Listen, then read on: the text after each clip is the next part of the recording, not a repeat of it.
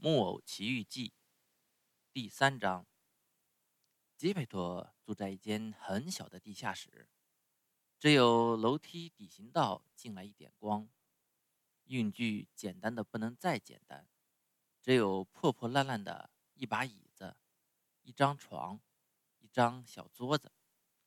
里面墙上有个小小壁炉，生着火，可火是画出来的。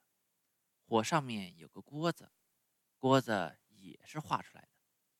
锅子在滚得热气腾腾，热气同样是画出来的，可画的跟真的一模一样。杰佩托一回家，马上拿起工具，动手就刻他的木偶。给他取个什么名字呢？杰佩托自言自语说：“我就叫他匹诺乔吧，这个名字会给他带来幸福。”我认识一家人，都叫匹诺乔。匹诺乔爸爸，匹诺乔妈妈，匹诺乔老大、老二、老三。嗯，他们一家都过得很好。其中最富的一个讨饭吃。杰佩托给木偶取好了名字，就埋头干起活来，一下子就给他刻出了头发，刻出了脑门，刻出了眼睛。眼睛刚刻好，请诸位想象一下，杰佩托有多么惊奇吧！他发觉这两只眼睛自己咕噜噜动起来，接着一眨也不眨的瞪着他看。杰佩托给这双木头眼睛瞪得受不住了，生气的说：“木头傻眼睛，干嘛瞪着我？”没有回答。做完眼睛，又做鼻子。鼻子刚做好，它就开始长起来，长啊长啊长啊，才几分钟，已经变成一个很长很长的长鼻子，还没完没了的长下去。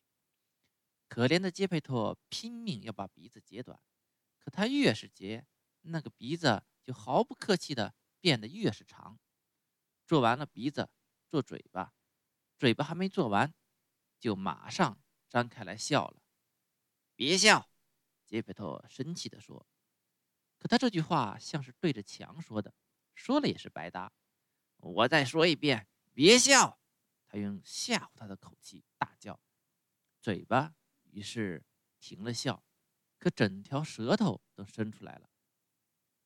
杰佩托为了不耽误工作，假装没看见，继续干他的活儿。做完嘴巴，做下巴，接着做脖子。做肩膀，做肚子，做胳膊，做手。手刚做好，杰佩托就觉得头上的假发套给拉掉了。他抬头一看，可是看见什么了？只见他那头黄色假发拿在木偶的手里。匹诺乔，马上把头发还给我！可匹诺乔不但不把假发还他，反把他戴到自己头上，假发把他整个头套住。几乎把他蒙了个半死。木偶这么没规没矩，杰佩托觉得有生以来还没有这样悲伤难受过。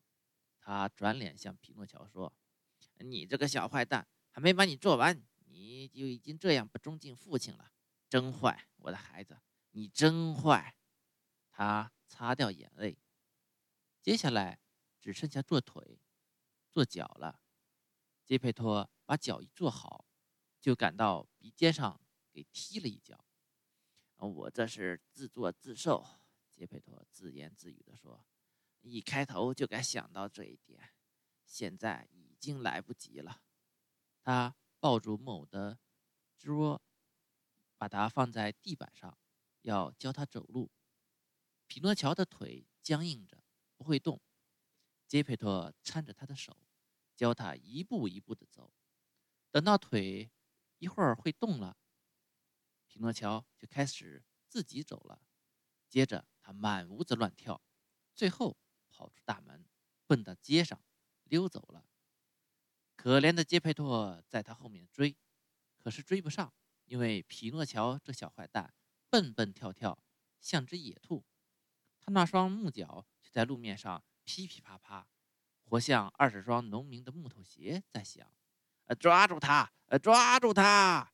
杰佩托大叫，可街上的人看见木偶跑得像匹小马驹，只是停下来望着他出神，哈哈的笑啊笑啊，笑得无法形容。